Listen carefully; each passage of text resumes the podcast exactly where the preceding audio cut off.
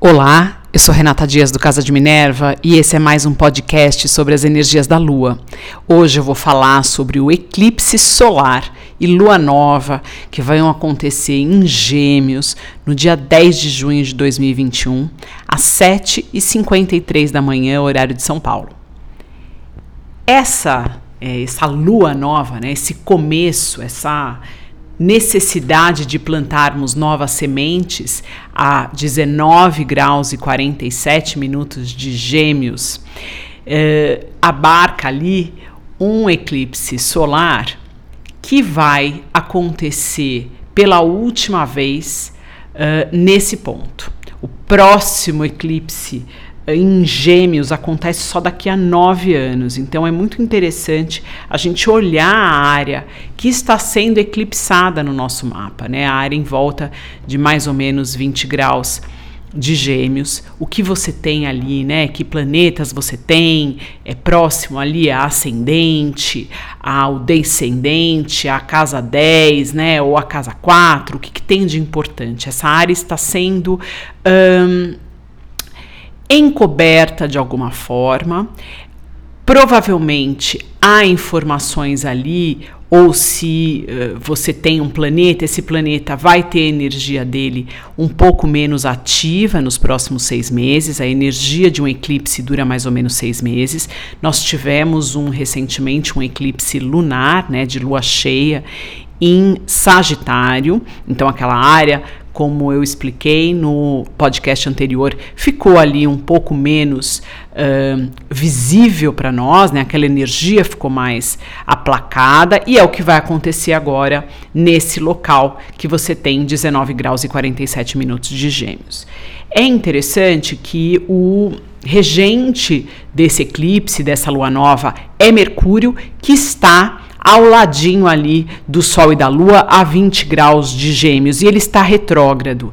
Então é importante a gente entender a energia de Gêmeos. Né? A energia de Gêmeos tem a ver com as nossas tarefas diárias, com as informações, as perguntas que a gente faz, o conhecimento mais do dia a dia, como a gente aplica isso para viver, para fazer as nossas coisas corriqueiras. Né? É através desse conhecimento, das trocas com as pessoas, das pequenas viagens, das informações que chegam, que a gente vai ter informação suficiente para transformar tudo isso em algum conhecimento para que depois a gente transforme em sabedoria com a energia de Sagitário. Observar quais as perguntas você não tem feito, quais o você deixou de receber e buscá-las novamente, porque elas serão importantes. Esse novo começo da lua nova é como se a gente não tivesse todas as informações ainda de como vamos dar esse primeiro passo, já que Mercúrio está retrógrado. Então essas informações elas vão chegar uh, com, né, de acordo com o período aí do mês, até mais ou menos até o dia 20, 23, que é quando Mercúrio volta a andar. Então provavelmente essas informações chegarão para que a gente monte o quebra-cabeça do que será eclipsado e do que é necessário se começar. Nessa lua, né, nessa lua nova e nesse eclipse, a energia mental nossa vai estar tá muito forte. Mas, em contrapartida, a gente tem um aspecto uh, complexo, um aspecto mais desafiante envolvendo Netuno. Netuno vai formar uma quadratura com Sol, Lua e Mercúrio. Então a quadratura exata ela vai acontecer uh, depois de um dia ou dois, um dia e meio mais ou menos. No dia 11 a gente já tem essa quadratura quase que exata uh, com Mercúrio, então Netuno e Mercúrio, a, a, mente mais anuviada, as informações um pouco mais embaralhadas na nossa cabeça, uma necessidade de quietude, né? É interessante que a palavra é ouro e o silêncio é diamante. É importante a gente uh, aumentar os nossos períodos de contemplação e de silêncio. Fale menos, uh, ouça mais. É um período perfeito para isso. Depois, mais para frente, depois de quatro dias mais ou menos, o Sol forma essa quadratura com Netuno. Então é importante a gente olhar onde estamos nos enganando, onde não estamos prestando atenção é, na realidade, estamos encobrindo ela com fantasias ou ideias é, fantasiosas de alguma forma optar por não tomarmos decisões muito importantes que exijam um raciocínio ou eh, mental, ou um raciocínio estratégico nesse período, né? Espera passar tanto o Mercúrio retrógrado quanto é, essa, esse aspecto do Sol e uh, Netuno.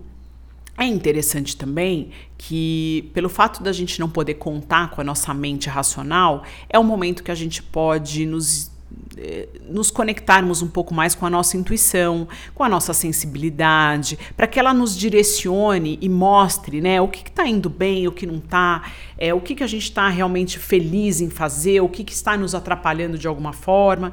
Então, olhar isso é, e fazer uma reflexão a respeito, para que mais para frente a gente possa dar passos para mudar esses caminhos ou é, revisar essas rotas e colocar aí outras, é, através das informações que vão chegar, o que, que a gente pode modificar. O, aquela, é, aquele encontro né, é, entre Urano e Saturno, que esse ano a gente está aí é, passando por ele, ele acontece logo mais, eu acho que por volta do dia 14 ou 15, a gente já tem a quadratura exata de Saturno com Urano, e dessa vez o Saturno está retrógrado. Então, é, a energia de Urano vai estar tá mais forte, a energia da liberdade, da necessidade de autoexpressão. Isso em touro tem muito a ver né, com alimentação, com os nossos bens materiais, com a ideia que a gente faz daquilo que a gente possui. Né? É, qual é a libertação em relação àquilo que você tem e que está te causando, às vezes, mais responsabilidade do que alegrias, ou está te trazendo mais problemas do que alegrias, né? Deixa aí, solta. Uh, tente ser um pouco mais livre, quais as ideias que você se prende muito uh, e que às vezes te tolhem em relação à sua vida, ao seu dia a dia, enfim. Né? É importante, sempre que acontece um eclipse, uma lua nova, uma lua cheia, a gente olhar que casa ele acontece. Então, nesse caso, né, onde você tem. Qual é a casa que tem 20 graus de gêmeos? E é importante, com esses aspectos também, olhar onde você tem peixes, porque Netuno está a 23 graus de peixes, então essa casa, esse, esse grau de peixe está sendo também. É, é, anuviado de alguma forma através desse eclipse, olhar onde você tem 13 graus de Aquário, que é onde está Saturno agora, onde você está precisando rever as suas responsabilidades e as suas. Uh, é, aquilo que você precisa fazer de longo prazo, né, os seus comprometimentos, enfim, e onde você tem touro é, 12 graus de touro, que é onde está Urano. está mostrando ali um local onde está passando por uh, transformações, às vezes transformações bruscas, é, uma necessidade maior de revisão, de liberdade, né, de rever de uma outra forma, olhar é, essa casa e os temas dela de uma outra forma. Então é, é uma casa aí é, também importante de se ver. A energia de gêmeos, né, onde você tem uh, gêmeos ela tá forte, você a gente tem ainda é, o nó do norte aí a 10 graus, então onde, o que, que a gente precisa aprender, o que, que a gente precisa mais de informação, quais as, as perguntas necessárias para que a gente tenha aí, é, forme aí uma opinião a respeito de algo, pode estar ligado ao tema da casa ou essa energia de gêmeos, uma informação que você precisa para tocar o seu dia a dia, então observar. É, é importante a gente perceber que essa região onde está tendo eclipse, há um ano atrás nós tivemos Vênus retrógrado. Então o tema ligado à energia de Vênus, né, que é relacionamento, é amor, são as relações e tem a ver também com as formas de ganhar dinheiro, os nossos bens, o dinheiro em si, né? o que, que aconteceu um ano atrás que você pode estar tendo que rever? Então, qual o tema que apareceu? É importante realmente rever e aguardar mais informações para se tomar decisões. Por quê? Porque o Mercúrio está retrógrado ainda e ele que está regendo tudo isso, ele que rege a energia de Gêmeos, enfim. Então, vamos esperar mais um pouco. Uh, Marte está sofrendo aí uma influência de Plutão. Marte está em Câncer, Marte é mais fraco, é mais brando em Câncer, mas ele está sofrendo aí uma influência não muito fluida com Plutão, que está proporcionando a ele uma luta de poderes. Você pode ter sofrido, estar sofrendo essa semana algum tipo de questionamento ou é, alguma necessidade de querer se impor ou alguém se impondo a você e que você precisa aprender a controlar e responder e pode estar se sentindo preso. Então, é, são situações no, no céu dessa semana que podem estar refletindo na vida diária. O importante é olhar, observar como isso te atinge, por que você está sendo, uh, isso está te incomodando ou não está te incomodando, também é interessante isso, porque às vezes a gente nega alguns sentimentos e algumas reações dentro de nós, para como, até como uma defesa. Né? Então, observar como são, esses, como são essas suas reações ou não reações é, é interessante, é um ótimo exercício de autoconhecimento. É, Marte logo logo entra em Leão, a energia aumenta, então é uma energia de fogo, então observar aí também e tomar um pouco de cuidado nas próximas semanas, é, para que você não queira se impor ou impor as suas vontades, às vezes de forma desmedida. Eclipse é sempre uma grande oportunidade para que a gente modifique algumas coisas dentro de nós que não vão bem, nesse caso, né, na energia de gêmeos, na casa onde você tem, enfim, o que, que você precisa rever.